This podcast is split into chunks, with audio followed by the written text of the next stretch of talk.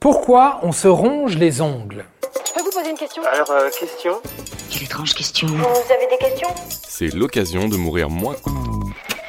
On le fait tous ou presque. Il faut dire que c'est très tentant. Aller choper ce petit morceau d'ongle qui dépasse, ah ça démange. Et je suis pas le seul. Un tiers des Français auraient cette manie de venir se grignoter les ongles. Mais pourquoi on le fait? Vous allez me dire, c'est parce qu'on est stressé. Oui mais pas que. Et puis, surtout, l'autre question que l'on se pose tous, est-ce que c'est bon pour la santé de les ronger? Quelles conséquences ça peut avoir? Depuis un petit moment, je te sens stressé, Mathéo. Qu'est-ce qui te tracasse? Bon, procédons par étapes. Se ronger les ongles porte un nom, c'est l'onychophagie. Ce n'est pas une maladie en soi, c'est plutôt un TOC, un trouble obsessionnel compulsif. Quelque chose que l'on fait instinctivement. La principale raison, c'est tout de même un état de stress ou d'anxiété, pas de surprise là-dessus. Mais on se ronge aussi les ongles quand on s'ennuie ou quand on est perfectionniste.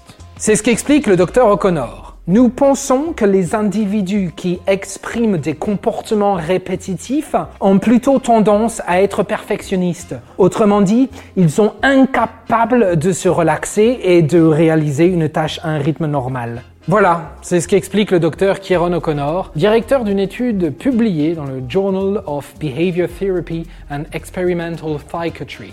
Se ronger les ongles ne serait donc pas hyper conseillé, c'est vrai, alors qu'à la base, c'est plutôt une bonne idée. Contrôler la longueur de ses ongles est une mesure d'hygiène naturelle que l'on retrouve même chez certains animaux. Bon, on parle de limer, pas de grignoter jusqu'à l'os. Hein Il a tout mangé Car oui, se ronger les ongles peut avoir des conséquences sur la santé. Tout d'abord sur les ongles et les mains. C'est bénin, mais ça peut faciliter l'arrivée de bactéries dans le corps, panarie, verrues par exemple. L'autre étape, c'est la bouche. Bah oui, quand on se ronge les ongles, on met la main dans la bouche. Et je suis pas un génie en vous disant ça. Sauf que les mains sont la partie la plus sale du corps et qu'elles sont un nid à bactéries. Alors quand on les met dans la bouche, eh bien, on ouvre l'autoroute des microbes à notre corps. Et qui dit bouche dit aussi dents. Là aussi, ça peut être un petit souci.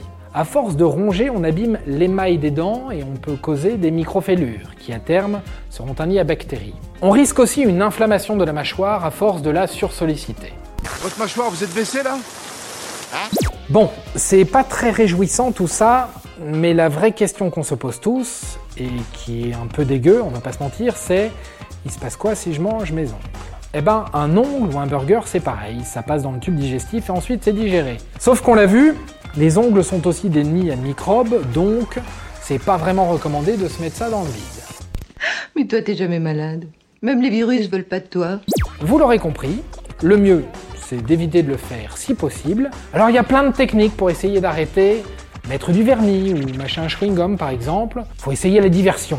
Et ça marche pas toujours toujours. Voilà, maintenant vous savez tout. Au revoir, messieurs, dames. C'est ça la puissance intellectuelle. Sapristi C'était un podcast de Genside.